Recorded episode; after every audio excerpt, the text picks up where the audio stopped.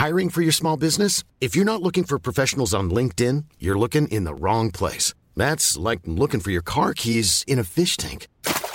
LinkedIn helps you hire professionals you can't find anywhere else, even those who aren't actively searching for a new job but might be open to the perfect role. In a given month, over 70% of LinkedIn users don't even visit other leading job sites. So start looking in the right place. With LinkedIn, you can hire professionals like a professional. Post your free job on linkedin.com slash people today.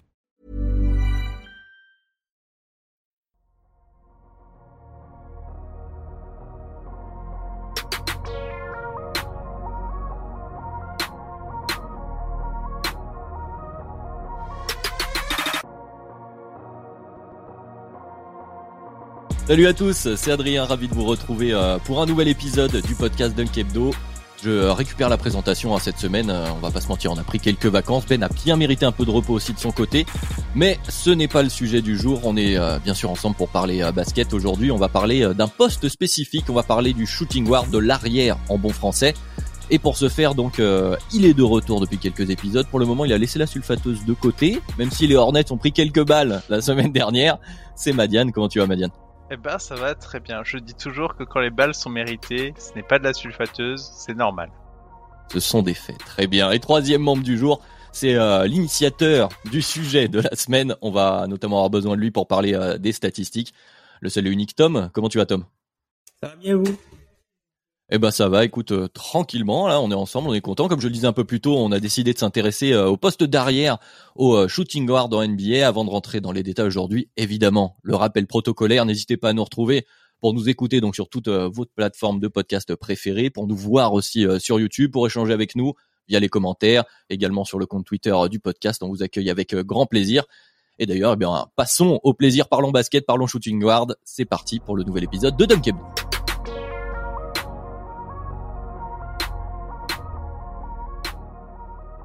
Vous l'avez entendu dans l'intro, cette semaine chez Dunkebdo, on a décidé de parler donc d'un poste spécifique du basket. On va parler du poste 2, donc de l'arrière, de l'arrière scoreur, du shooting guard, du two guard, du off guard, plein de petits noms donc euh, pour ce poste qui est euh, donc celui qui partage euh, le bas court, la ligne arrière avec le meneur de jeu.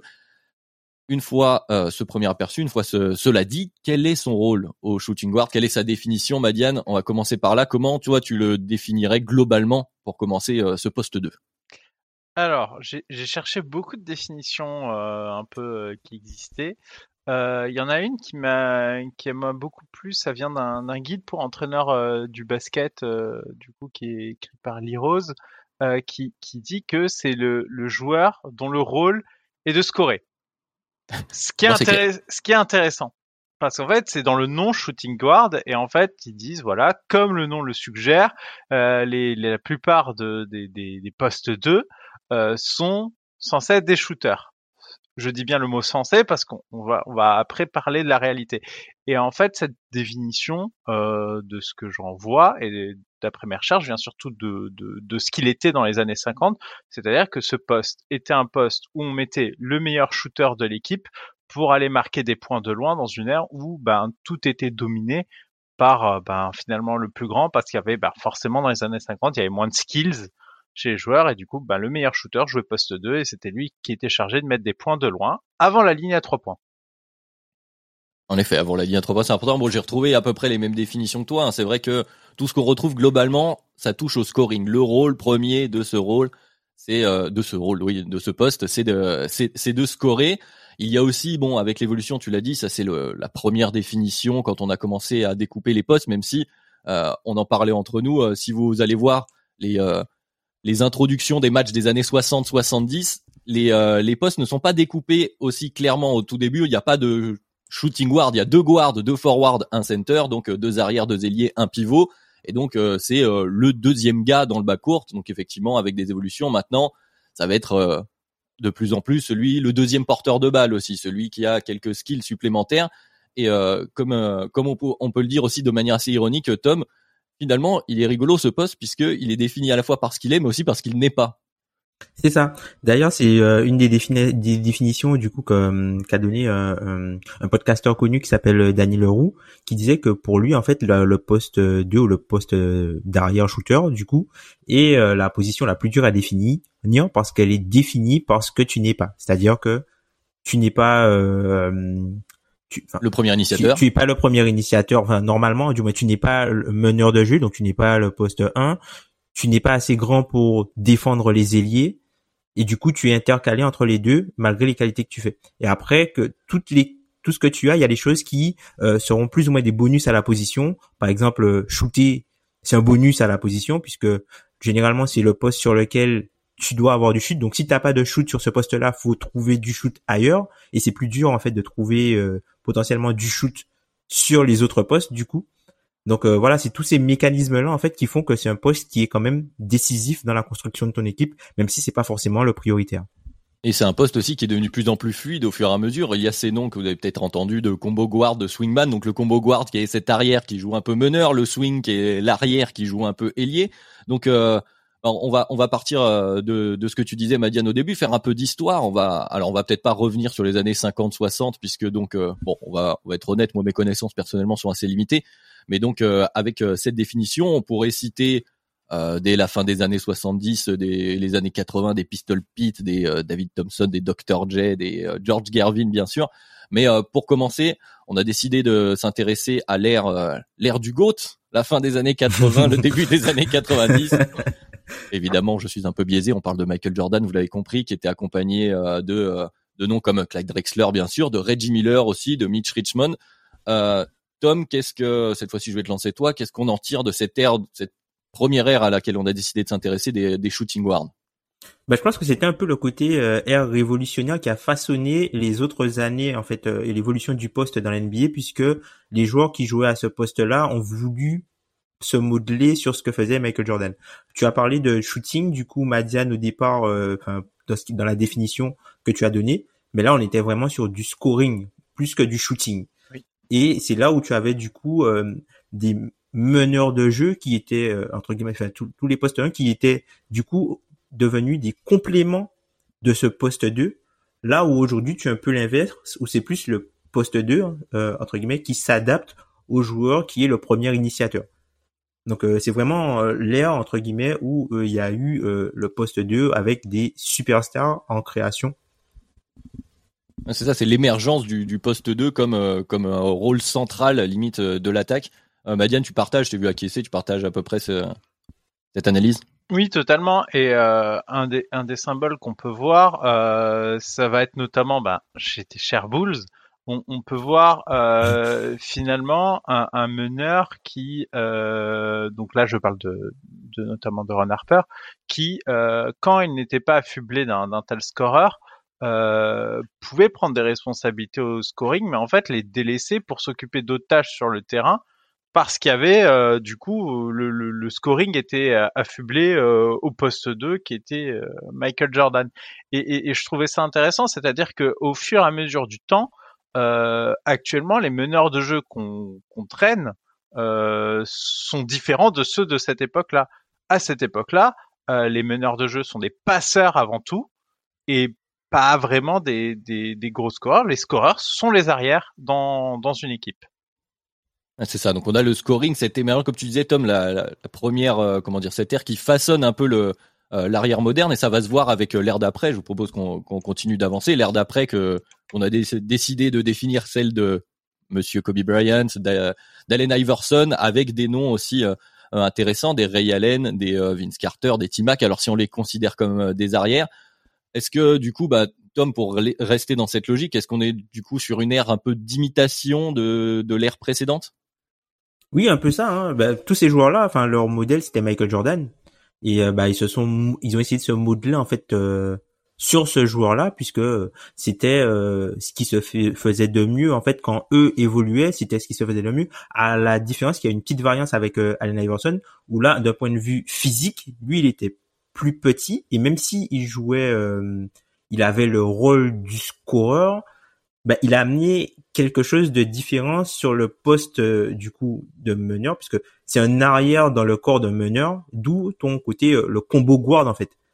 Comme tu sais un peu le, combo guard qui euh, a la taille du meneur de jeu mais qui a le rôle de scoring du poste 2 ouais, Madiane t'es d'accord? T'as quelque chose à ajouter? Je sais pas Oui, non, clairement. Bah, Iverson, hein, du coup, euh, c'est clairement un, joueur qui euh, qui n'a pas du tout, euh, le, qui est même petit pour un meneur. C'est ça qui est incroyable chez, chez Iverson, c'est qu'il jouait comme un arrière. Il était petit pour un, ne serait-ce que pour jouer meneur.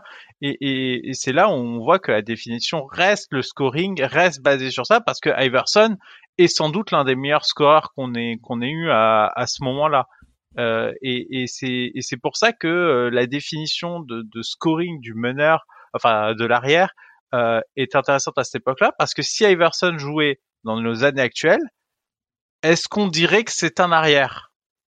Et là, j'en suis beaucoup moins convaincu. C'est là qu'on voit que la définition a, évolué et que Iverson est, est, est, anachronique dans son époque euh, finalement pour euh, pour la taille et ce qu'il développe sur le terrain, alors qu'on pourrait très bien avoir un mec à la draft qui présenterait le même skill set qu'Iverson et on dirait que c'est un meneur aujourd'hui, alors que ce n'était pas le cas à l'époque.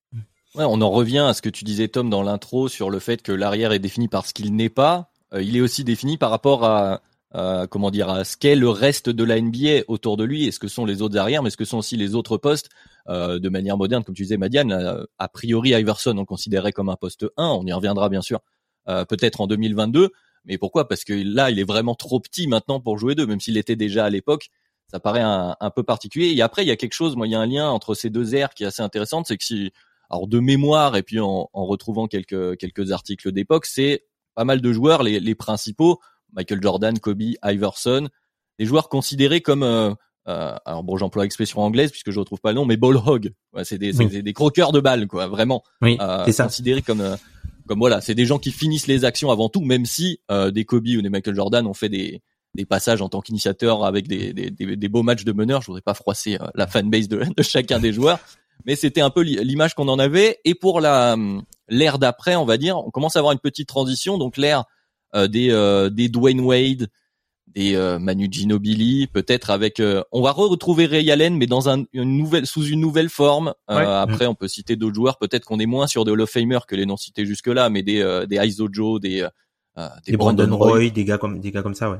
Bien sûr, des Igodala, tiens pourquoi pas Igodala version 76ers. Euh, oui, Tom, légère transition, légère évolution quand même dans cette ère-là?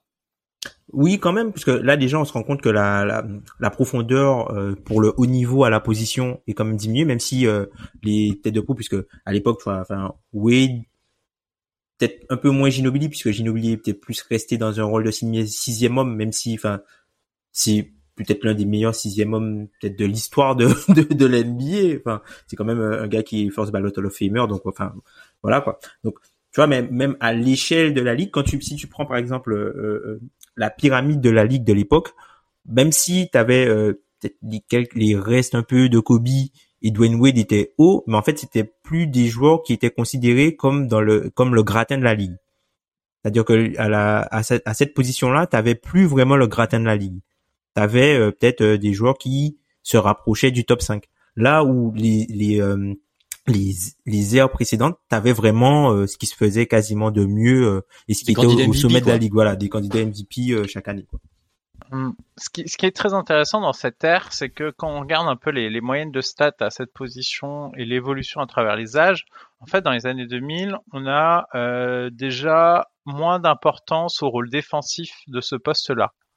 On mhm. voit une chute de, des stats défensives et on le voit finalement un peu aussi dans les profils c'est ça a l'air d'être moins important que ce que ça a pu être avant, notamment parce que ben finalement il y avait aussi un fait, c'est que quand Michael Jordan traînait dans la ligue, tu devais trouver, enfin c'est, tu as un problème dans une équipe, donc tu cherches une solution, donc il te un arrière qui défend pas, ça, ça te pose d'énormes problèmes quand tu as des ambitions. Et du coup, forcément, le profil qu'on recherchait euh, dans ces moments-là. Si tu n'avais pas le scoreur ultime, tu disais bon, il me faut un chien de garde qui puisse euh, ben, aller défendre euh, dans, dans, les joutes.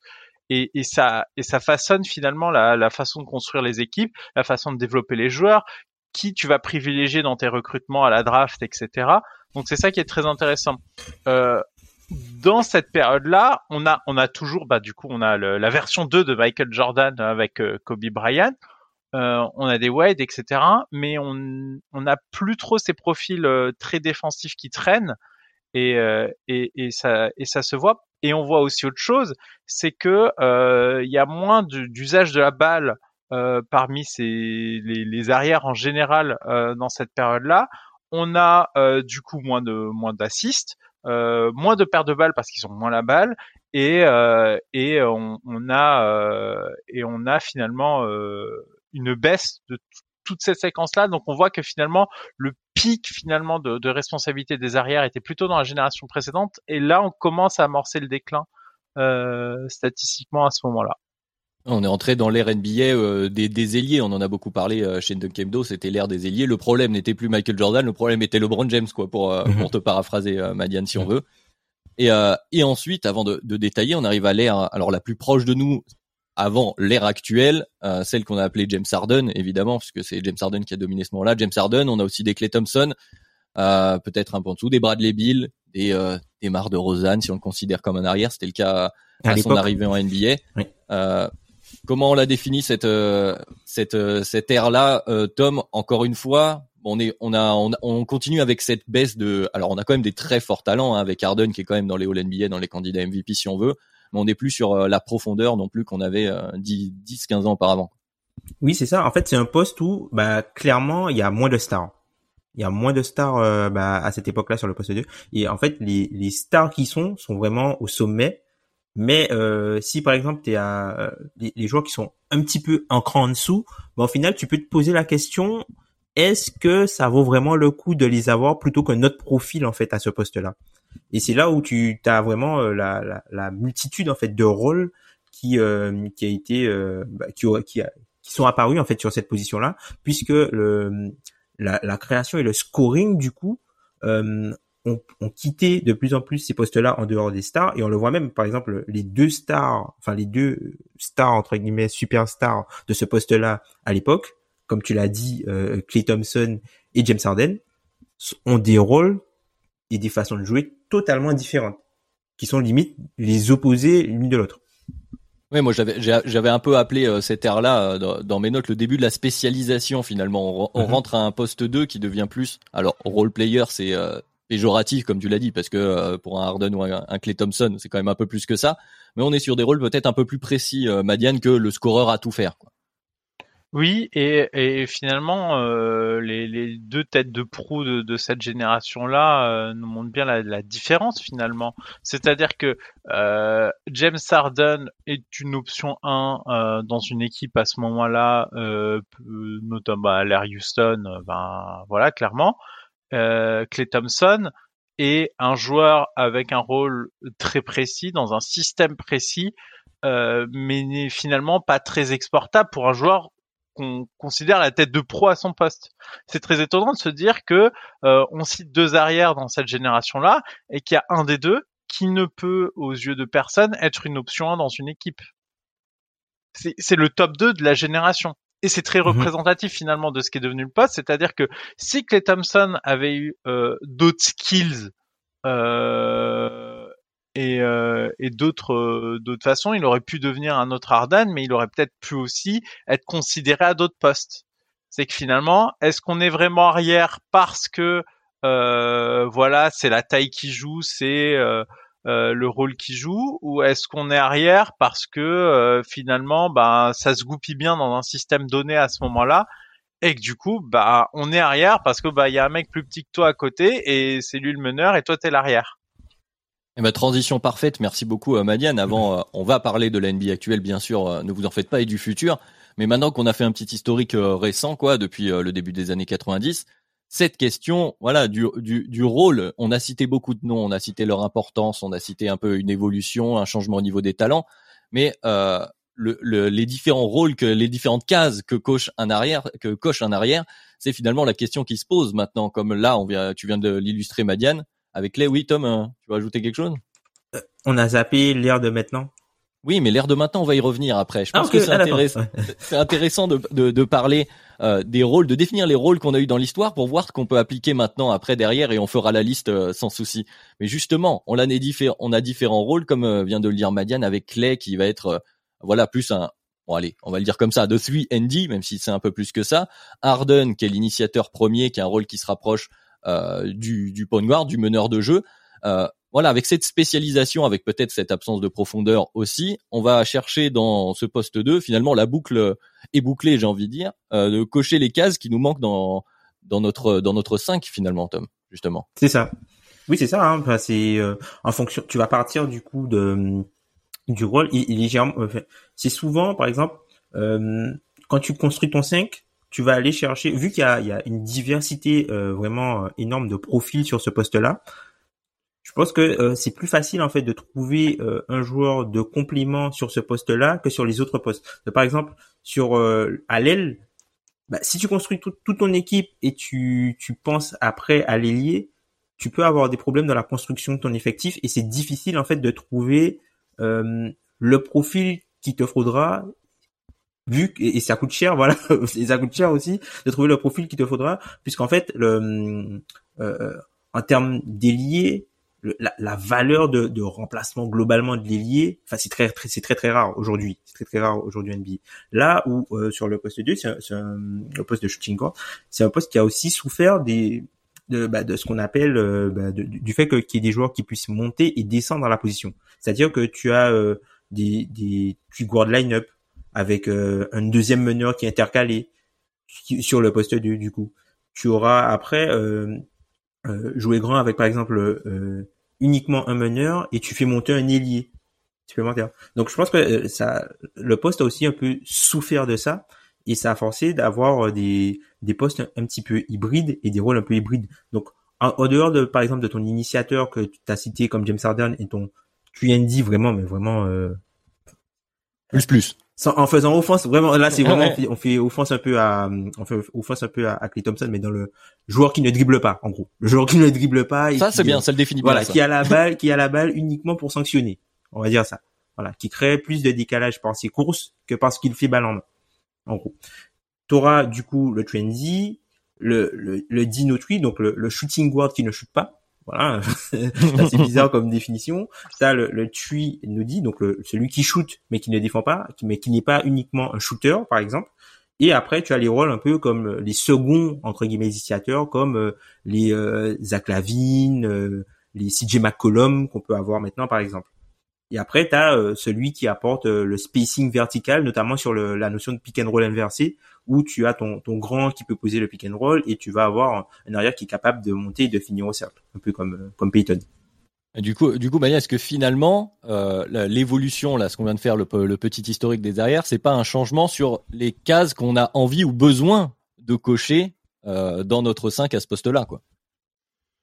Non, et oui, c'est ça, c'est que finalement, euh, tu, tu, tu, tu, mets, euh, tu mets ce qui est complémentaire du, du reste de ta construction, parce qu'en fait, tu, tu, tu ne te construis, ben, il y a, plus d'équipe qui se construit autour d'un arrière, tout simplement, parce qu'en fait, imaginons qu'un arrière est assez compétent pour construire autour de lui. En fait, c'est pas un arrière, c'est par exemple, c'est James Harden. Mais James Harden, euh, dans toute autre équipe où il est pas avec Chris Paul, est-ce que c'est un arrière? Est-ce que c'est pas un meneur? Voilà. Et du coup, c'est ça qu'on dit, c'est que finalement, euh, on met une case parce qu'il faut mettre une case de dire euh, l'arrière, c'est lui, mais en fait, non, finalement, en fait, pour moi, euh, l'arrière, ça va être le non-initiateur principal dans un bac court. Par exemple, euh, on peut on peut regarder la situation du Jazz où euh, ils ont Codley Mitchell qui cohabitaient et ou enfin, ça dépendra de, la suite euh, et des tractations avec New York, mais voilà, il y a une cohabitation des deux. Le vrai meneur, c'est Conley. Et finalement, à côté de lui, il y a un Donovan Mitchell qui a un combo. On dit que c'est un arrière, mais si euh, tu enlèves Conley du Jazz, que Royce O'Neal joue pas trois euh, et qui joue deux finalement, et que tu mets un ailier, un pur ailier, tu mets, je sais pas, on va dire Kawhi au pif, un, un ailier, du coup, Mitchell, c'est le meneur. Mais est-ce que son rôle sur le terrain change fondamentalement? Est-ce ouais, ouais, c'est ça. Est-ce qu'il est initiateur? Parce que, par exemple, de ce que tu as décrit, si on prend le, cas du jazz, euh, Conley, c'est le meneur pour les autres. Là où, euh, un peu dans la définition qu'on a donnée des joueurs euh, des, de la, génération un peu Kobe, Donovan Mitchell est là pour la partie scoring. Hmm. Lui, il apporte le scoring il fait pas forcément jouer les autres. C'est Conley joue la partition pour le reste et euh, Mitchell, il joue sa partition pour profiter lui des mismatchs que le système lui crée quoi. Bah, du coup, on, on, y arrive à ces termes maintenant. Voilà, maintenant qu'on a on a cité Donovan Mitchell, euh, Tom, on va pouvoir faire un, tour des, des, profils qu'on a maintenant en NBA à ce, poste 2D. Euh, je pense des, des finisseurs d'attaque, peut-être. Voilà, la Mitchell euh, qui ressemble donc au Kobe, au, Michael Jordan, même si on remonte juste avant. Donc des scoreurs, deuxième, allez, initiateur peut-être de, de temps en temps d'une certaine façon. Qu'est-ce qu'on a d'autre? Si on cite Donovan Mitchell dans les on va dire les, les, les premiers euh, les premiers noms qui viennent maintenant, les Devin Booker, les Jamal Murray, les Zach Lavine, on les met dans, dans un même groupe ceux-là, dans le même type de rôle? Tu vois, tu, vois, tu vois, tu vois, tu vois, Murray, je le mettrais encore dans un truc à part. Tu vois, je le mettrais un peu à part, parce que bon, lui, il est dans une équipe avec un contexte très particulier. Oui. avec euh, voilà, le meneur de jeu est un pivot voilà, avec un initiateur euh, de, de, de, très très grande taille. Et du coup, et tu vois, euh, j'ai tendance à dire euh, aussi, tu vois, la façon dont je, je vois aussi cette position-là, c'est par le prisme aussi de qui tu es capable de défendre. Et tu vois, malheureusement, pour moi, il y a des cas où ça s'applique pas.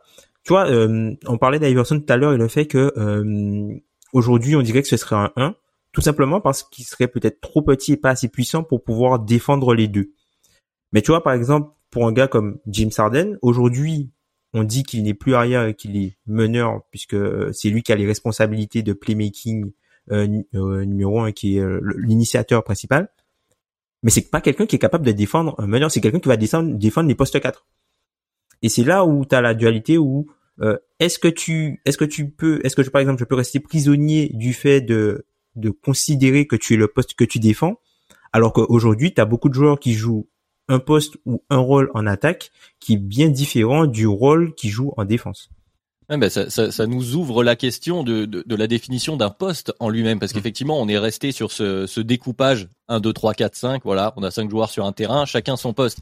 Et finalement, on est en train de dire qu'il y a, euh, au-delà du poste, il y a la question du rôle, voilà, des différents rôles, initiation, scoring, défense, trois points, tu l'as dit, menace euh, verticale sur les cuts, euh, etc. Mais il y a donc le rôle offensif, tout, tout ce qu'on vient de citer pratiquement, et puis il y a la défense. Donc effectivement, comme tu l'as dit, selon le le poste que tu défends. Est-ce que maintenant un joueur est, peut être défini euh, aussi simplement que euh, bah, il est arrière quoi? C'est plus compliqué que ça finalement. Clairement. C'est toujours plus compliqué et finalement quand on voit euh, les, les, les, Lakers euh, qui, qui, vont chercher un titre, euh, la construction de leur backcourt, ce qu'ils cherchaient, c'était des profils de type arrière qu'ils essayaient d'empiler. Parce que quand tu as un Green, quand tu construis ton effectif avec Green, euh, Bradley, KCP euh, dans l'année où il cherche le titre, c'est que tu, tu sais qu'en fait ton ton ton go-to guy c'est LeBron James. Du coup, tu te dis, bah, j'ai pas besoin en fait d'un profil de, de meneur euh, entre guillemets classique dans mon effectif. En fait, s'il me faut, c'est quoi? C'est un arrière. Et qu'est-ce qu'ils font ces gars-là? Ils font bah, un peu de défense, un peu de trois points. Ils ont pas besoin de la balle. Voilà, bah, parce que tu sais que euh, ton ta balle va être occupée par d'autres personnes sur le terrain. Donc ça, c'est une construction d'effectifs où tu te dis, bah oui, il y a, y a, eu Rondo, mais finalement, euh, ils ont ils jouaient sans vrai meneur à part. Bah, la majorité du temps, celui qui, enfin ceux qui sont considérés meneurs et arrière sont finalement des, ont finalement des rôles euh, similaires, on va dire, dans cet effectif-là. Exactement. Alors que tu as un effectif où t'as pas le playmaking sur tes, tes postes de forward ou de pivot pour euh, le, le cas très spécifique à, Denver. Et donc, bah, dans ce cas-là, évidemment, dans un des deux membres de ton backcourt, tu vas avoir un initiateur offensif, un ball handler, un joueur qui doit tenir la balle et commencer à initier l'attaque et organiser le jeu d'attaque.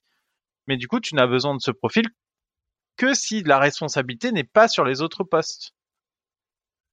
Et donc se pose la question de, de, de, de, voilà de la fameuse construction d'effectifs, de la hiérarchie des rôles justement de, de ce que tu cherches.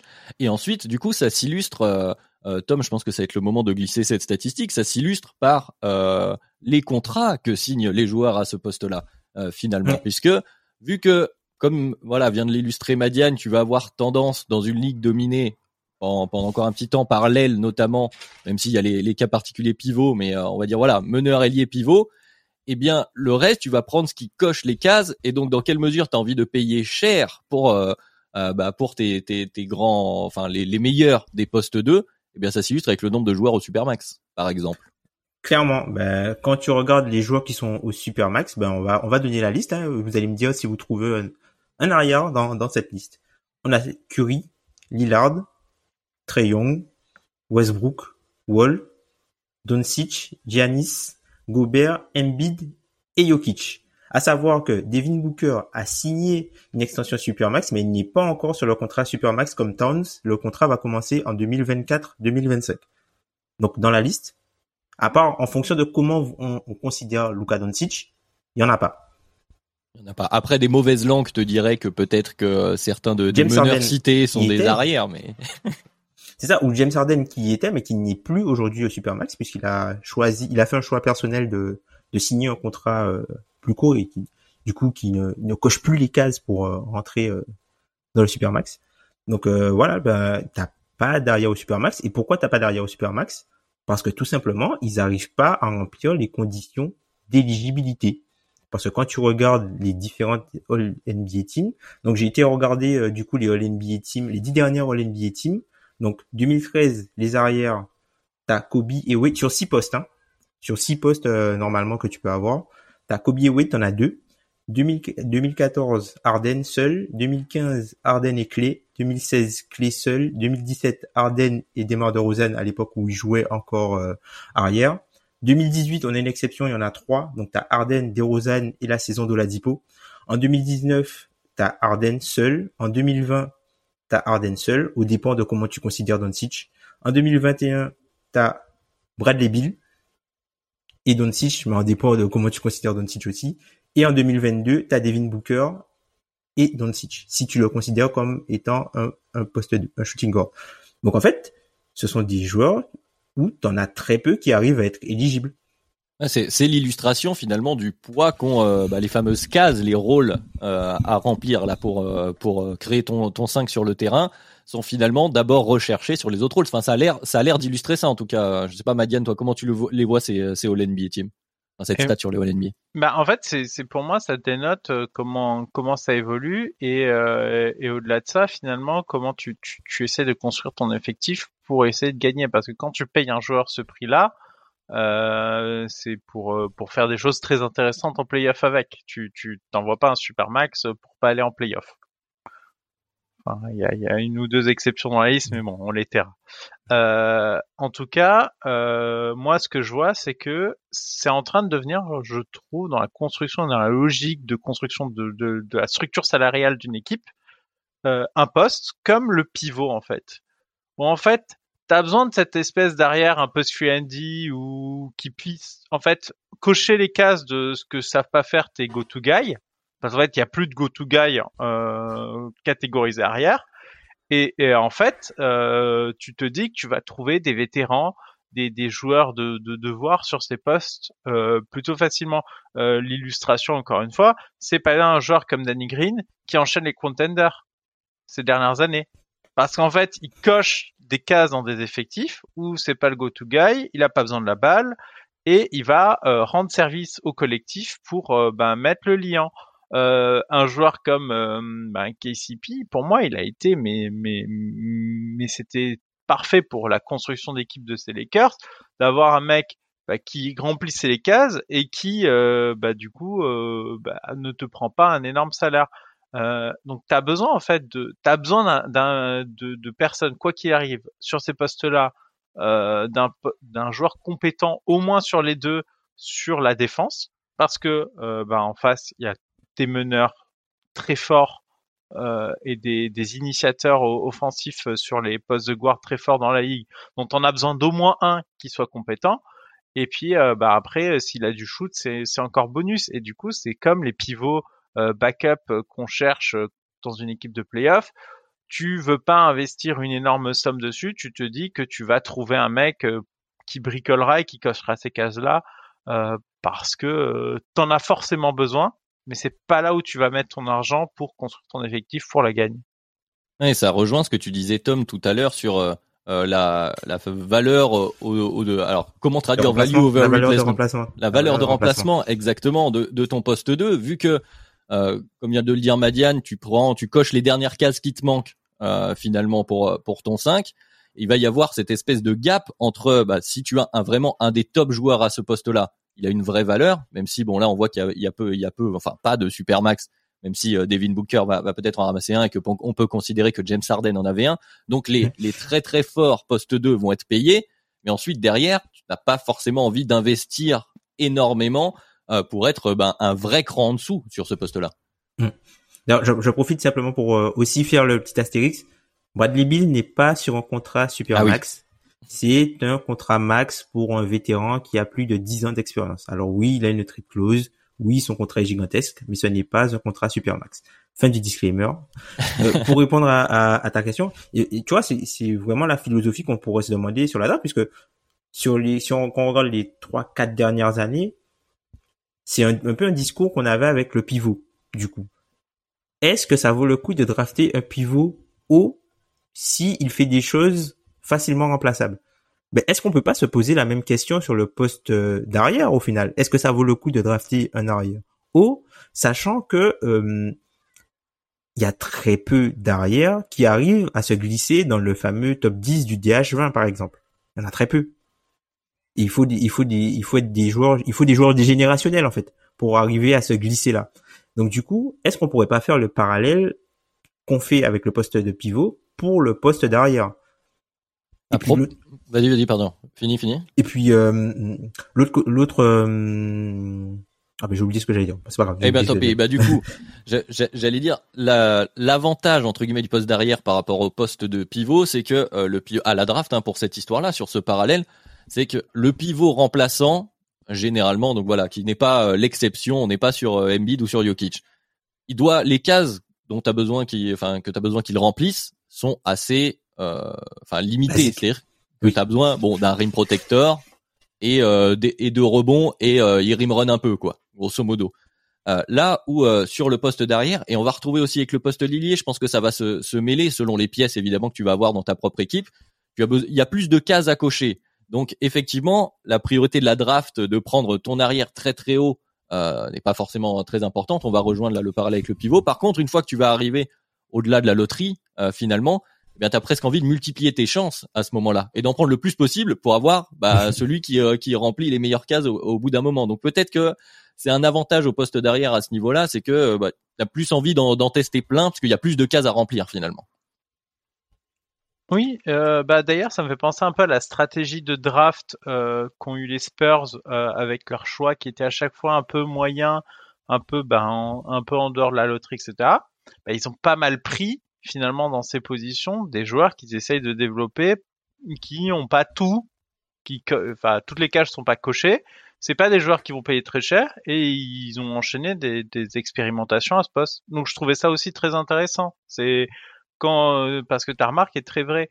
Euh, je, je, vois, enfin, dans, dans ce cas-là, euh, les choix moyens de, de, de, ces de ces pics, ben c'était des arrières euh, où il n'y avait pas tout ce qu'il faut. Alors que finalement, un, un, meneur dans cette position, à moins que tu sois euh, sûr que ce soit un style que tu vas pouvoir le développer ou voilà, ben finalement, s'il tombe à ces positions-là, c'est qu'il vaut pas trop le coup vis-à-vis de, de ce que tu vas investir, à moins que par exemple tu as un ailier dominant. Et du coup, du coup, est-ce que c'est vraiment un meneur que tu draftes? Oui, mais après, tu vois, la problématique avec euh, ces arrières-là, c'est que, tu vois, par exemple, le, le, le procès qu'on pourrait faire, par exemple, aux petits meneurs, c'est qu'ils sont un peu petits et qu'au bout d'un moment, le manque de taille peut devenir criant. Par exemple, si on prend un gars comme euh, Chris Paul, Trey Young, peut-être des gars comme ça, tu vois. Le, profil physique devient criant. Mais la, la, problématique avec ces gars-là, c'est enfin pas problématique, mais si tu prends par, exemple des gars comme euh, euh et Jamorant, il y a quelque chose qu'ils ont qui fait que tu es obligé d'avoir un joueur plus petit pour les défendre, c'est la vitesse. Tu peux pas euh, défendre ces gars-là avec un ailier parce qu'à chaque fois ils vont se faire blow by. Et là la problématique que tu as avec le poste le poste de, de, de shooting guard du coup, c'est que eux peuvent se faire défendre par des ailiers. Et par exemple, Toronto, avec le Toronto de Desmar de Rosanne, Paul George, il allait se coller des morts de, de se coltiner des morts de Rosanne. Jimmy Butler, il allait se coltiner des morts de Rosanne. Et tout de suite, en fait, tu vois la différence de valeur à la position, tu vois. Et ça s'illustre pour rester dans la draft. En fait, au final, ça s'illustre justement sur ce truc-là. Sur aussi, on peut regarder l'historique des first picks. Ah, C'est-à-dire que là, du coup, je viens d'aller le rechercher en y pensant. Mais les arrières qui ont été sélectionnés en première position, donc pour être ta pièce centrale à laquelle on donne un, un très un très fort poids, finalement. Bon, le dernier c'est Anthony Edwards. Je pense qu'on Edwards, va reparler d'Anthony Edwards. Mais avant ça, pour retrouver un arrière, faut remonter en 1996 pour trouver Allen Iverson, qui est une exception. On en a déjà parlé. Mm. C'est Ouais. tr- C'est très rare de retrouver euh, en priori en priorité pour euh, les équipes de la ligue en first pick un arrière. Mais c'est c'est général. Bah, typiquement, la draft d'Iverson, c'est un joueur générationnel où tout le monde l'a vu arriver euh, 10 km à, à l'avance et le temps qu'attend, c'était pour Iverson. Euh, Il y a un cas, il y a un cas très intéressant parce qu'à son époque, euh, Michael Jordan n'est pas drafté en 1 et n'est pas Bien drafté en 2 non plus. Ouais. C'est c'est ça qui est très intéressant, c'est que même à l'époque, à l'époque, tu te disais comment je construis mon équipe? Il me faut un pivot. C'était pivot. Et du Bien coup, tu, tu draftais sans hésiter deux joueurs devant Michael Jordan, alors que ça se voyait quand même bien qu'il était déjà très très très très fort le, le, le monsieur. Mais mais du coup, tu draftais deux pivots avant, et c'était pas une aberration. Euh, c'est pour ça que je déteste quand on dit ouais, c'est un des pires choix. euh, euh, c'est Sam Bowie qui, qui se fait drafter en deux. C'est pas un des pires choix dans la logique de ce que c'était à l'époque. Tu te disais pas ça. Tu te disais, je veux être fort. Mon mes pics, c'est un, c'est, c'est mon pic. Il faut que ce soit en arrière. En 2025, 26, imaginons il y a un pivot générationnel à la draft qui se fait pas drafter en 1. Ça ne me choquerait pas. Parce que euh, en fait, tu préféreras peut-être mettre tes, tes billes sur un, ailier, même si bon, on a la génération Jokic, Embiid qui prouve que pas forcément, mais voilà, ça me choquerait pas tant que ça de de pas avoir ça. Bah, après, Après, la t'as quand même eu des gars hauts. T'as quand même eu des gars, des hauts, des gars hauts, tu vois. Enfin, Hmm. Bradley Bill, Oladipo. Enfin, c'est quand même des gars qui sont draftés hauts. Jalen Green récemment aussi. C'est quand Bien même des Harden, Harden qui est dra- drafté après Hashim Tabit. On l'oublie. Moi, je ne l'oublie pas. Moi, je ne l'oublie pas. Oui, non, mais même D Wade, c'est assez haut. euh, Ouais. Il y en a plusieurs, mais mais pour revenir, ce qui est intéressant, euh, le, le fait d'avoir cité la draft 84, euh, Madiane, c'est la fameuse donc de Michael Jordan. Bon, le le, le, le premier pick c'est Hakim. Le deuxième pick, il n'est pas fait. Enfin, ça a été euh, souvent euh, répété. Pourquoi les Blazers ne prennent pas Michael Jordan? Parce qu'ils ont justement déjà Clyde un Drexler. arrière. Ils sont Ouais. Clyde Drexler et ils décident qu'on ne peut pas. Enfin, je peux je peux pas avoir deux postes 2 là où avec la réflexion qu'on est en train d'avoir, peut-être qu'en évoluant, là en 2025, comme tu disais, Madiane, la question se poserait autrement parce que tu vas te dire bon alors j'ai quelles cases est-ce que je peux les est-ce que ces cases là je peux les je peux les mettre ensemble? Et puis au pire ceux qui manquent j'irai le chercher euh, avec un un pic un peu plus bas. Et là et je pense que l'erreur entre guillemets même si tu comme tu le dis c'est pas si on remet dans le contexte n'est pas aussi euh, une aussi grave erreur que ça.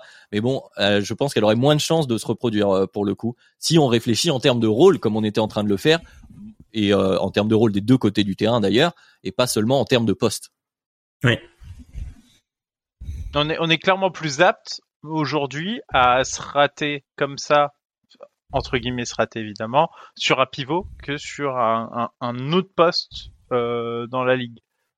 C'est ça qui est intéressant, c'est qu'en fait finalement, euh, imaginons il y a un arrière très très fort, euh, tu vas le prendre et après tu verras, tu le feras peut-être jouer en 1. Tu tu as plus ce problème là de réfléchir à ta construction d'équipe en mode Ah, il me faut un meneur, il me faut un non, c'est euh, je prends euh, ce qui est très fort, euh, sauf le cas pivot parce que ben hors très exception, tu te dis que ça va pas forcément être ton go-to guy, mais dans ces pics là, peu importe Mhm. la, la position, euh, tu prends. Oui. Après, la, la problématique, tu vois, par exemple, la problématique aussi sur ce poste-là que tu peux avoir, c'est que si, par exemple, tu as un joueur qui est potentiel star, mais qui n'est pas assez bon, qui réalise son potentiel à 60%, ben tout de suite, ça va devenir... euh, c'est quelqu'un qui peut plus jouer dans ton 5 majeur, en fait. Puisque tu vas préférer avoir un profil de complément et tu vas te retrouver, du coup, avec un profil de type euh, sixième homme, exploseur euh, de soliste en sortie de banc, quoi. Type Tyler Hero, quoi, les gars comme ça. Hmm. Après, après, bah justement, euh, faisons, euh, avant de, de jouer un peu ensemble, faisons un, un état des lieux euh, des arrières qui sont disponibles actuellement, enfin, afin de voir comment comment on, on répondrait à cette problématique que tu viens de souvenir, euh, Tom, euh, pour pour cette saison. État des lieux euh, de la NBA actuelle. Et il y a une une question qu'on s'est posée entre nous pour, je vais te citer, Madiane. Euh, quel est le Jeff Teague du poste 2 actuellement? Donc le Jeff Teague du poste 2 qui serait l'arrière moyen, l'espèce de euh, comment dire, si tu as un, joueur au-dessus de ce niveau, euh, tu es tu es positif, on va dire, et en dessous, enfin c'est la c'est la limite, et en dessous, tu as un problème à ce poste-là. Et donc on s'est posé cette question et Tom nous a sorti des stats. Alors Madiane d'abord, quel est selon toi le premier nom qui t'est venu, enfin le ou les premiers noms en 2022 là? Quel est l'arrière moyen? Qui est ce, ce Jeff Teague? Eh ben moi, je, je moi j'adore mon, mon Jeff Teague du poste là parce qu'en plus il, il, est français, c'est Evan Fournier c'est qu'en fait, c'est un titulaire. C'est dur. C'est non mais c'est dur mais c'est c'est c'est c'est c'est réel c'est c'est je trouve assez réaliste. pas mal moi je trouve. C'est parce qu'en fait pour moi il est euh, il rend service défensivement.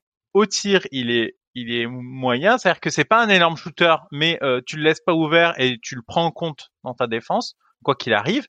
En termes de ball handling, euh, il en a, il est capable de créer euh, mais pas euh, incroyable, mais il est capable de créer. Il a cette capacité-là, et il a en plus des finitions cercle. Il a vraiment, il, est, je trouve vraiment moyen dans tout ce que peut faire un arrière, parce qu'en fait, généralement, un arrière, c'est pour ça que Tom a raison de dire c'est dur, parce qu'en fait, finalement, il coche beaucoup de cases pour un arrière.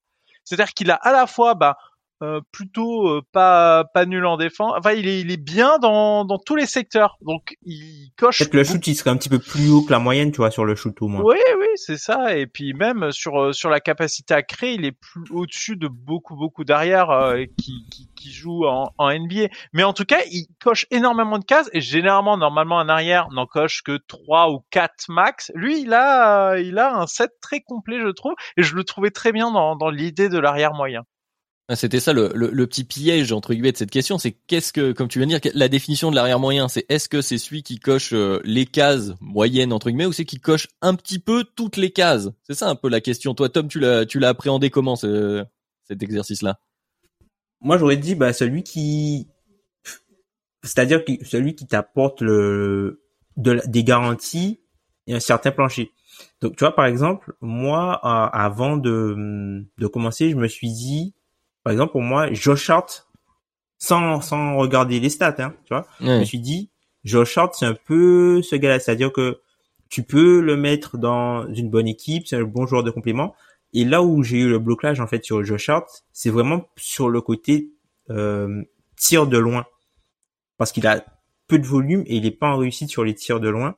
Et alors qu'il est très euh, en réussite, par exemple, sur la zone à deux points. Donc son efficacité moyenne est bonne, mais sur le côté shooting, parce qu'il y a shooting dans la position, shooting guard, ben il est il est un peu déficit, il est un peu déficitaire en fait de, de ce côté-là. Et en fait, je me suis rendu compte parce que c'était vraiment difficile de trouver des two-way players euh, à cette position-là. Et au final, je me dis que euh, peut-être que ce serait euh, ce serait un gars peut-être type Malik Monk Malik Monk, peut-être, pourquoi pas. Non, mais c'est vrai, tu as, soulevé effectivement les problématiques, euh, je pense, que qui nous est tous arrivé. C'est que le premier réflexe du, euh, euh, du, du, de l'arrière moyen, c'est on va chercher le scoreur, le shooter, comme on l'a dit.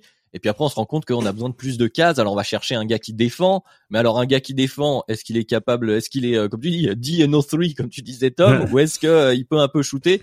Alors, moi, je, on en parlait un peu entre nous, bien sûr, parce qu'on a rigolé avec avec ce jeu-là. Le premier nom qui m'est venu, c'est J.R. Smith, mais J.R. Smith n'est plus un joueur NBA qui était un peu, voilà, un peu cette capacité, comme tu disais, Madiane, qui coche pas mal de cases. Alors euh, après, euh, le hors terrain, c'est, autre chose, mais qui cochait pas mal de cases sur un terrain. L'autre nom, et je l'aime bien puisqu'il joue au Bulls aussi, c'est un Caruso. Mais je me suis retrouvé avec ta problématique, Tom, parce qu'effectivement, Caruso, alors très positif défensivement, on va dire ça, et un peu, et là un peu moins bon shooter. C'est-à-dire que c'est un shooter, bon, il va pas le laisser ouvert, les défenses le respectent un petit peu quand même, mais euh, il est pas élite du tout, il peut faire un petit peu de création. Donc comme tu disais Madiane, on coche un petit peu la plupart des cases, mais finalement, euh, est-ce qu'on les coche suffisamment? Donc euh, c'était la question qu'on se posait et puis du coup Tom tu nous as sorti des stats pour essayer de trouver ça mais malgré ces stats comme tu as dit c'est compliqué de trouver la réponse il n'y a pas de réponse absolue finalement. Mais statistiquement si tu prends le si tu prends l'arrière donc j'ai fait les stats avec euh, l'arrière moyen et l'arrière médian. Alors, il a à peu près 25 ans. Il joue à peu près 1700 minutes. Il shoot à 43% au général avec 50, à peu près 52,6% de, FG, 55% de true shooting, puisque effectivement, puisque les arrières shooters, bah, vu qu'ils ont pas forcément beaucoup la balle en main et c'est plus difficile pour eux d'aller provoquer des, des lancers francs quand sur ce poste-là, tu as un joueur qui est positif et qui te permet d'aller chercher des, des lancers francs, ben c'est quelque chose que normalement tu n'as pas à cette position-là. Sur les lancers francs, d'ailleurs, on est à peu près à 80% de réussite, un PER de 13 points, point 47. Donc PER, en gros, c'est Player Efficiency Rating, donc c'est en gros l'indice de production qui va valoriser, c'est vraiment quelque chose qui va valoriser les points, les rebonds, enfin c'est vraiment la production. La, production. Et on est du coup sur un usage de 20. Et en fait, le joueur qui se rapproche le plus de ça, c'est un joueur qui est peut-être disponible sur le marché, euh, alors, faut que je le retrouve. On vous mettra peut-être le lien vers le vers le document pour ceux que ça intéresse pour aller voir tout ça, toutes ces stats de l'arrière Voilà, c'est Malik Bisley. Malik Bisley. Malik Bisley. Et le seul truc en fait où, il, est il est assez loin, c'est le PER où il est à 12. Et encore, il est plutôt proche, quoi, tu vois. Oui, bien sûr. Il est à 19 de usage, donc c'est vraiment et quand tu prends, tu vois les box plus minus, euh, euh, plus minus, euh, defensive bloc plus minus, offensive bloc plus minus, il est exactement à, au, au moyen moins 7. Ouais, donc vraiment très proche du moyen. Et je sais qu'il y a une stat qui t'a qui t'a fait tiquer toi, Madiane, dans ce dans cet arrière moyen. C'est euh... vas-y, je, je t'en prie, je ne spoile pas. C'est non, mais c'est au global, c'est-à-dire que on, on, du coup Tom a, a parlé du PER. Euh, le PER moyen d'un joueur dans la ligue, c'est 15. C'est la stat mmh. est faite pour que le joueur moyen c'est 15. Et on note bien que l'arrière, il est pas du tout à 15. Et c'est ça qui est très intéressant. C'est qu'en fait, ne serait-ce que dans le profil moyen du joueur NBA, on voit bien que, en fait, il y a des go-to guys qui vont monter à 25, 30, etc. Et que l'arrière, il est en dessous parce que il y a, y a forcément, il y a une distorsion. S'il y a des mecs à 30 et que la moyenne de la ligue c'est à 15, et que si les mecs à 30 c'est jamais, jamais des arrières, bah non, jamais du coup. Ou James Harden bah, James Harden n'y est même plus maintenant. Du coup, mm. bah forcément, la moyenne des arrières chute. Et pareil, du coup, sur euh, le, le, le offensive et defensive box plus minus, euh, c'est négatif au global. Et, et c'est ce qu'avait noté Tom, c'est que finalement, euh, c'est apporté au crédit des arrières du coup qui, qui ont des stats très positives à ce niveau, donc les Booker, les Mitchell qu'on a déjà cités, c'est que du coup ils sont vraiment très au-dessus de la moyenne des arrières dans la ligue. Et ça se voit dans la médiane, ça d'ailleurs, parce que le PER médian est à 12,85, donc encore en dessous euh, de la moyenne, ce qui prouve bien que justement il y a des, il y a quelques joueurs qui qui influent euh, très fortement, qui sont très au-dessus, et que finalement la majorité est euh, moins efficace, comme tu es en train de le dire, que le reste de la ligue. Et du coup, c'est pas c'est pas une stat par exemple qu'on aurait eu dans les années 90 ou ou, ou 2000. Donc on a vraiment une, génération où bah, l'arrière est bien ce qu'on décrit, c'est-à-dire pas le go-to guy, le joueur qui va cocher les cases qui te manquent dans la construction de ton effectif, ce qui, est confirmé du coup par, par l'analyse des stats. Justement, ça pose la question, euh, cette question qui est en filigrane, parce qu'on a commencé à l'évoquer assez tôt finalement dans ce podcast, celle de, la profondeur de ce poste, de euh, euh, peut-être du creux de talent qu'on peut avoir. Alors on sait qu'en NBA ça peut être cyclique. Hein. On a, on, bah, on, l'a bien vu. Il y a eu une phase avec les arrières très très forts. On est passé sur une ligue déliée. Là on est peut-être en transition.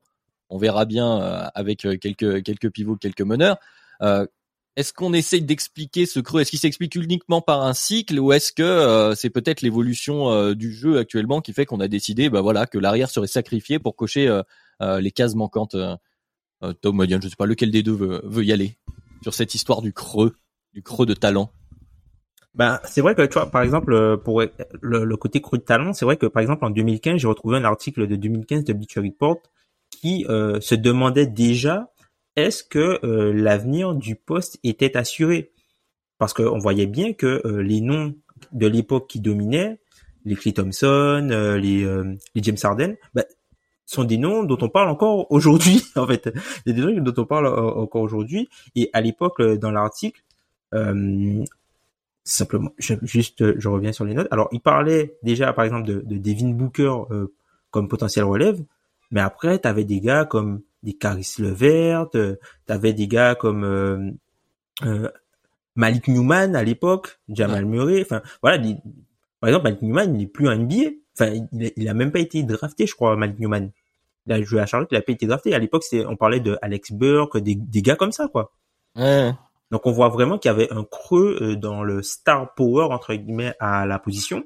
Et aujourd'hui, on se rend compte que ben il y a un renouveau qui est en train de, de, de, il y a un renouveau qui est en train de s'effectuer à cette position-là et que tu as euh, de plus en plus de t'as beaucoup de joueurs qui sont euh, soit encore sous contrat rookie ou qui vont débuter euh, leur euh, premier contrat hors contrat rookie qui donnent des garanties pour l'avenir à ce poste-là quoi.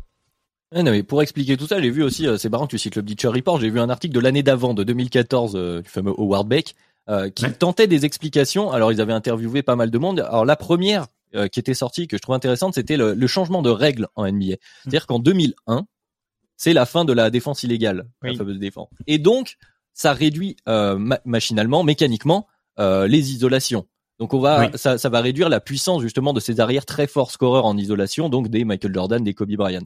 Et euh, derrière, il y a d'autres, il y a Sam Presti qui, qui note que bah, du coup, on a donné une prime au pick and roll pour initier la très grande majorité des attaques au fur et à mesure, donc euh, récemment, et forcément, enfin la plupart du temps, le pick and roll va être initié avec ton meneur de jeu et un euh, et un de, de, de tes bigs. Et euh, pour citer un, autre un autre coach dans cet article, c'est Rick Carlisle qui lui dit qu'il y a, beaucoup moins de de screen off ball très simple, des pin down très très simples, qui, parce que mhm. les équipes ont appris à défendre euh, ce, ce, type d'attaque qui permettait à des Ray Allen, à des Reggie Miller, euh, comme ça, d'aller chercher des, des tirs euh, assez assez rapidement. Et euh, donc, comme les kick outs se font maintenant après les pick and roll, etc., ça a rendu plus dur euh, le, le, rôle de scoring pour le poste 2 et donc ça se ressent peut-être euh, du coup dans les stats au-delà de cette question euh, de talent. C'est quelques pistes qui sont lancées que je trouve aussi intéressantes. Bah, bah c'est en fait finalement c'est très intéressant parce que dans, dans, les, dans la façon de faire ces attaques en fait il y a, y a des façons d'attaquer qui sont plus rémunératrices que d'autres. C'est-à-dire que si tu attaques sur un pick and roll, tu as un nombre de points par possession euh, dans, dans la ligue qui va être beaucoup plus élevé que le nombre de points par possession, par exemple, de l'isolation. Celui de l'isolation, c'est l'un des plus faibles. Euh, donc, euh, tu, tu, tu, il y a, y a, effectivement cette tendance-là. Il y a aussi le fait qu'il y a beaucoup de choses dans le jeu qui ont changé. Un des segments les plus rémunérateurs, euh, par exemple, c'est le jeu au poste. C'est très rémunérateur, mais quand il a lieu. Mais actuellement dans la NBA moderne, un attaquant dos panier sur un défenseur en mismatch, il ne va jamais, on va jamais le laisser laisser faire tout seul en fait. C'est très très rare. Du coup, ça a beau être très rémunérateur et c'était un des trucs par exemple qu'avaient développé ben, des Jordan et des Kobe, c'est-à-dire qu'ils prenaient la balle, ils étaient dos euh, dos au panier et ils allaient marquer leurs points.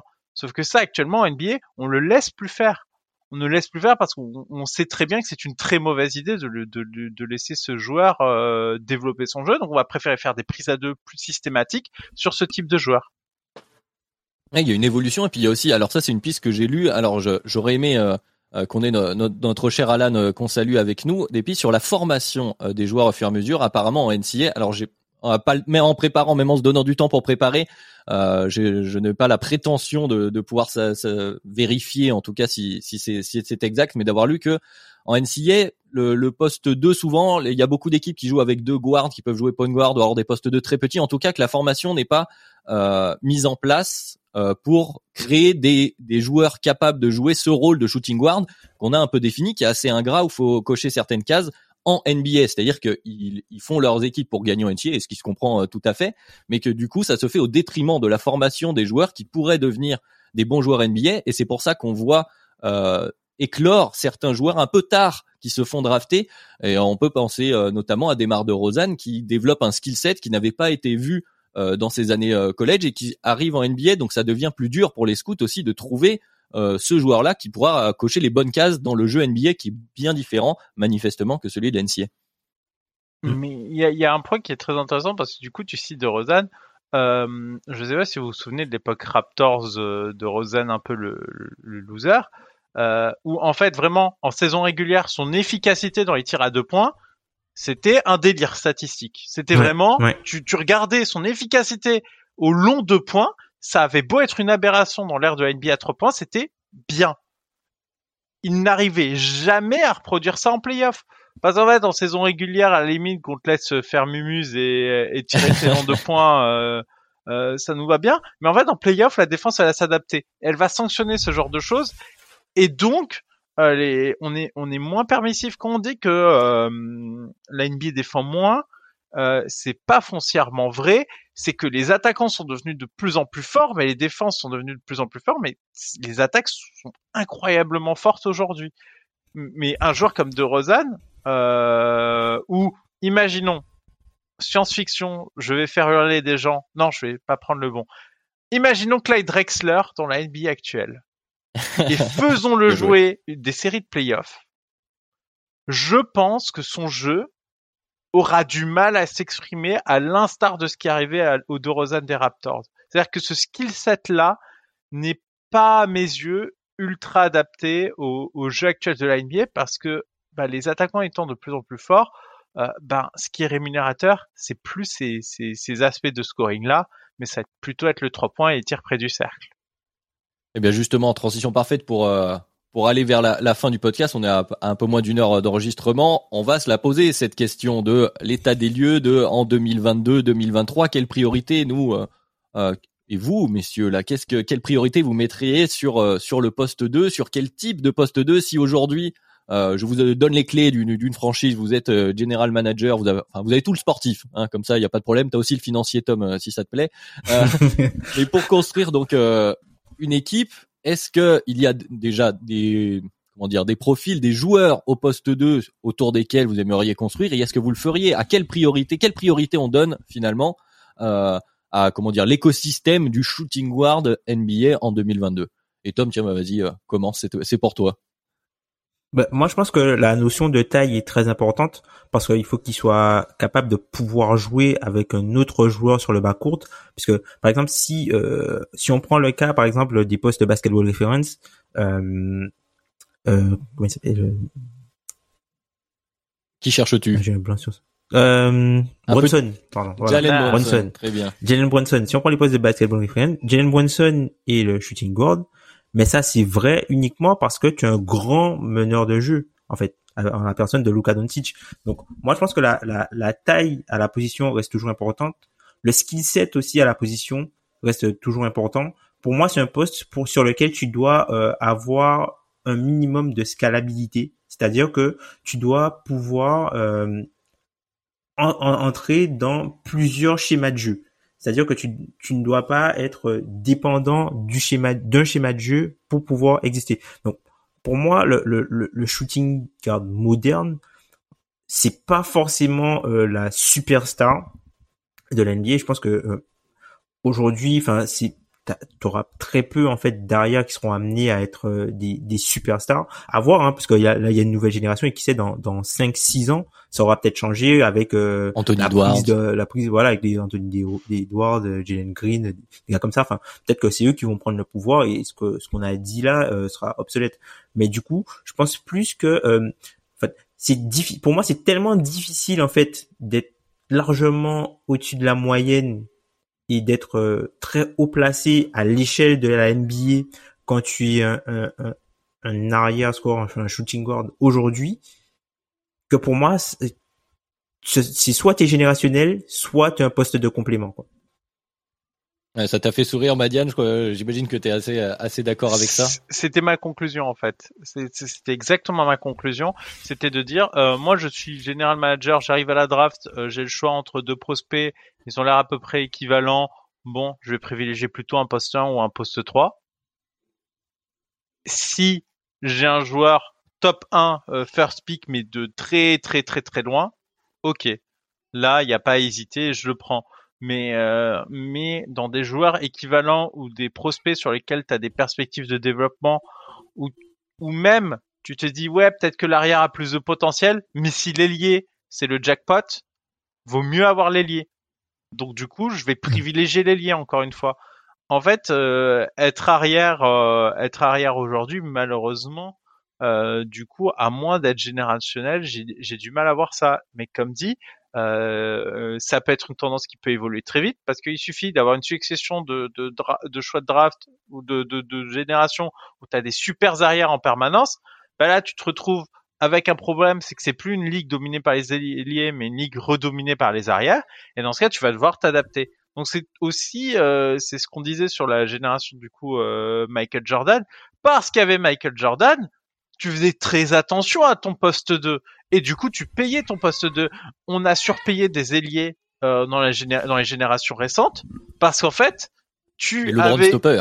t'avais euh, t'avais LeBron, t'avais Durant, t'avais enfin t'avais tellement de problèmes à ce poste-là qui pouvaient exister que du coup bah oui tu privilégiais l'ailier. Donc ça dépend toujours finalement de, de qui est le joueur dominant de la ligue. Oui, et juste euh, ce que je pourrais rajouter, c'est une question. On aura peut-être la réponse à cette question-là, puisque tu vois, on, a parlé d'Anthony Edwards, mais par exemple, euh, t'as as Cade, Cade qui est considéré aussi comme un, shooting guard, qui a été drafté aussi, euh, tu vois, un. Au final, tu vois, des trois et, et, et là encore, c'est deux joueurs un peu dans un style différent. On a plus Anthony Edwards qui est euh, plus on va dire le le, l'anachronique. C'est-à-dire que ce qui est plus euh, par exemple un peu euh, anachronique en fait dans, dans ce qu'il fait Anthony Edwards tu as plus l'impression de voir une, star des années 90 euh, 2000 à cette position là où Kate t'as plus la, la version un peu moderne qui se rapprocherait plus de ce que pouvait potentiellement être James Harden par exemple enfin en, termes de style de jeu Ouais, bien sûr, mais ça, ça on, on, revient toujours à cette question quand on parle de construction d'effectifs, on en parle souvent. Euh, et aussi quand on parle de draft, alors il y a la première question de fit versus talent, parce que c'est aussi ça. C'est est-ce que tu as, parce que comme tu disais Madiane, si tu as déjà ton, euh, je veux dire ta pièce centrale, ta licorne pour ton pour ton effectif, ton initiateur premier, peut-être que tu vas plus considérer un arrière qui coche les bonnes cases. Si tu l'as pas, et si tu as le meilleur arrière, il est il est loin devant, tu vas le prendre. Cette histoire de Michael Jordan, enfin de de, de contrer les, les problématiques que t'offre le reste de la ligue. Maintenant, ce n'est plus qu'une question de poste. Tu vas pas forcément prendre un arrière pour un arrière. C'est une question de rôle une nouvelle fois. Est-ce qu'il y a un mec qui est capable de défendre? Parce que Michael Jordan peut être défendu par euh, euh, par Scottie Pippen, tiens, pour froisser personne. Euh, tu vois, qui est théoriquement considéré comme un poste 3. Donc il y a y a cette histoire de rôle. Et ensuite il y a à quel moment tu considères que tu as suffisamment de talent sur ton poste? Il y a un peu le cas le cas Cavaliers qui est un peu différent, mais Sexton Garland, si vous voulez, un peu dans, dans, dans cette idée, qui ont un rôle d'initiateur, mais bon, considérer un, deux, Garland, quel, quel poste il a, bon, est-ce que tu choisis d'aller, euh, de, est-ce que tu définis, ce qui a l'air d'être le cas des caves, de dire euh, bon bah Sexton n'est pas aussi bon que ce qu'on espérait et donc on va on va essayer quelqu'un d'autre. Donc encore une fois, c'est toujours une pondération entre les problématiques que te pose ta propre équipe et les problématiques que te pose la ligue à l'instant T et ce que pourrait te proposer la ligue, comme tu viens de le dire Tom, à euh, année plus 2, 3, 4, 5, où effectivement tout peut vriller assez vite. quoi. Mais en fait, euh, justement, imaginons euh, monde fictif, il y a un super arrière du futur qui démonte toute la ligue. T'es tu es en train de reconstruire, tu te poses même pas une demi-seconde la, la, question de est-ce que Sexton et Garland peuvent jouer ensemble? Parce que tu dis bah non en fait il me faut un profil euh, il me faut un profil euh, plutôt euh, stopper et je peux pas avoir de profil un peu créateur à cet endroit-là. Donc c'est c'est une équipe une équipe qui s'est construite alors Conley, c'est plutôt l'âge qui a fait qu'il était incapable de, enfin, de moins en moins capable de défendre sur le meneur. C'était un très bon défenseur sinon. Euh, mais, mais du coup, typiquement, une construction à la Utah où t'as Conley Mitchell, si t'as un arrière dominant et que tu dis que tu veux jouer le titre, tu vas pas faire ça. Donc ça, ça repense finalement quel casse, de quel casse tu as besoin pour, euh, pour ce poste-là. Ouais, non, mais c'est, je, je pense, c'est une question euh, où il y a, y a, de toute façon, il y a pas, il y a pas de bonne réponse finalement. Il y a que, il y a que des avis, des biais, enfin des, des façons de voir la NBA. De toute façon, s'il y avait une formule euh, unique, bon, à part aligner l'argent, pour avoir la meilleure équipe possible, euh, ça serait tout le monde, euh, tout le monde utiliserait cette recette. C'est une question qui peut se prolonger encore longtemps. N'hésitez pas d'ailleurs, là, vous qui nous écoutez, à nous donner votre avis sur ce poste 2, sur comment vous construirez euh, une équipe, que ce soit dans les commentaires YouTube, on vous lit évidemment sur euh, sur Twitter. Je pense qu'on pourra se reposer euh, ce type de questions, que ce soit sur le poste 2, mais aussi le poste 4. on en parlait un peu entre nous en off, qui a aussi cette ce rôle un peu hybride, un peu bâtard entre guillemets dans la dans la NBA moderne. Donc on pourra en reparler et puis voilà puisque ça fait quand même voilà on a bien dépassé l'heure maintenant donc on va essayer de respecter un peu le chrono. En plus on a beaucoup de choses à préparer pour la saison qui arrive, le retour du, du DH20, le fameux DH20 où on va se gratter la tête bien sûr, les previews, d'autres petites surprises. En tout cas, on vous remercie de nous avoir euh, nous avoir écouté pour cette semaine, pour ce nouvel épisode. Merci Madiane, euh, merci Tom. Et puis, euh, bah, écoutez, n'hésitez pas, comme d'habitude, hein, on se retrouve partout, les plateformes de podcast, Spotify, Podcast Addict, Apple Podcast, YouTube, Twitter. Et puis, on se dit à la semaine prochaine. Tchuss. Salut.